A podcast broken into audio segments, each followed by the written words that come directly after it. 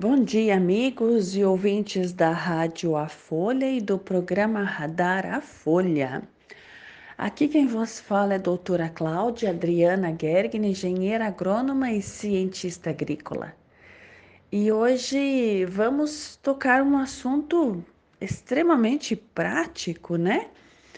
O que você pensa ao acordar?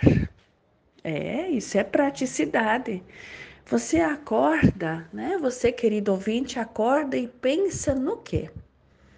E este pensamento é de alegria, é de esperança, é de amor à vida ou é de algo que não é tão bom assim? Sério mesmo, experimenta.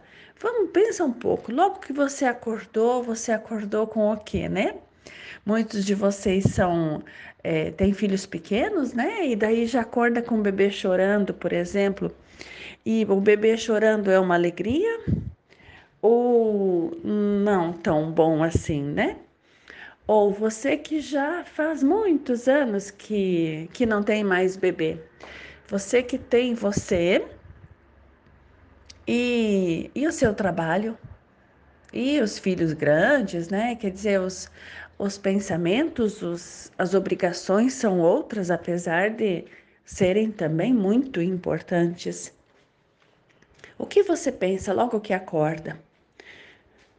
Qual é a primeira ação sua ao acordar?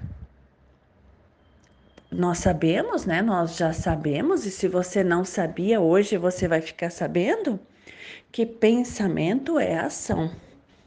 Então, qual é o primeiro pensamento? E assim, os, os outras, as outras horas do dia vão se desenvolver em função deste pensamento, do primeiro que você tem. Então, tem um exercício muito interessante que é treinar a gratidão ao acordar. Treinar a gratidão. Como é isso, né? Ao acordar, primeira coisa, independente com ou sem choro de nenê, né? A gratidão por acordar, por respirar. Experimenta fazer isso agora, você pode mudar o seu dia. Respira, né? E ao respirar, insira também todo, toda a energia de gratidão que tem no ar. Sim, o ar. O ar tem todas as possibilidades, isso também é outra história, mas nós precisamos começar a sentir isso. Lembra, nós já falamos aqui que nós temos sete corpos. O físico, esse que você pode tocar, é só um. E os outros seis corpos têm o mesmo peso que este, ou muito mais, né? Porque alcançam locais, situações, energias, frequências muito mais sutis, chegando até a captar a informação do universo e você não precisa acreditar em mim, faça a sua experiência, né? Experimenta fazer isso. A minha a minha obrigação no mundo é contar que existe, né? Tudo que eu estudei me faz e tudo que eu já vivi me leva à obrigação de contar para vocês que isso existe, mas você não é obrigado a acreditar.